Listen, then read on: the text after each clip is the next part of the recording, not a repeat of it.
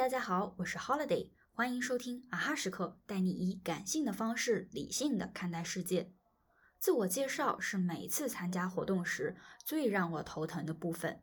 主流社会认知中，我们常以职业定义一个人的身份，比如我是一名牙科医生，我是一名英语老师，我是公务员。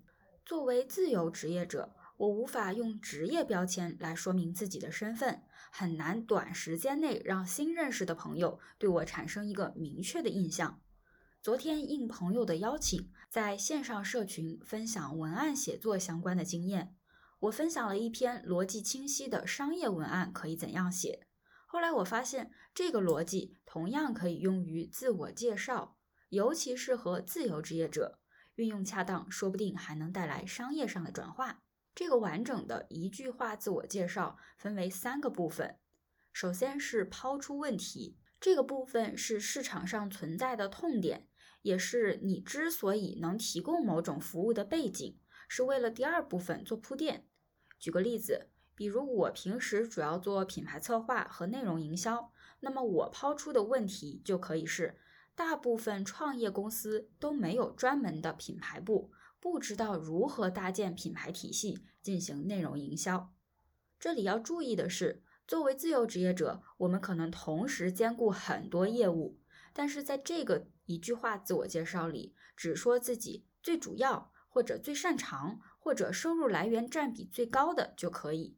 这个部分说的太多，可能导致对方一个都没记住，所以只保留核心是最好的办法。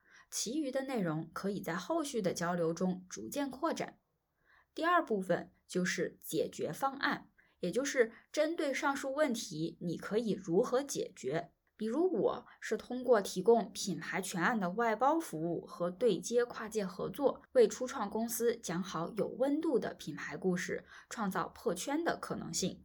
这个部分的解决方案一定要承接上一部分的问题，是对应的关系。第三部分是总结，相当于给听你介绍的人或者你的潜在合作方一个愿景。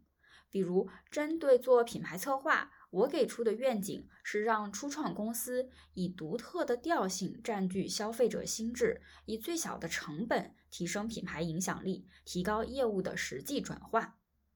问题、解决方案、最终愿景，这是一个简单但逻辑清晰的结构。不仅可以用在写产品文案，也可以把自己当成产品，用一句话自我介绍把自己推销出去。这里要注意的是，我刚才提到的这些内容都更偏向于书面用语，更适合放在简历上或者是以文字沟通的时候来使用。但如果真的是线下活动的场景的话，语言表述不要有太多的专有名词，要更口语化。比如有一个活动，那如果在这个活动上大家彼此都不太认识，我就有可能会这样介绍自己。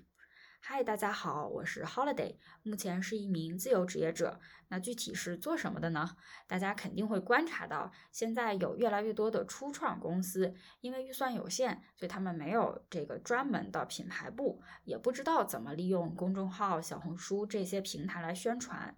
那我呢，就会以线上合作的方式来承担这些品牌搭建和内容创作的工作，也会利用已有的资源去帮忙做合作对接，让更多人知。知道这个品牌，并且能够持续的购买。我的介绍就写到这里。当然，我觉得它还不够简洁，之后也会持续的优化。你也可以运用这样的逻辑，从问题到解决方案，再到愿景，开始准备你的一句话自我介绍。好了，今天的节目就到这里。啊哈时刻，感谢你的收听，我们下一期再见。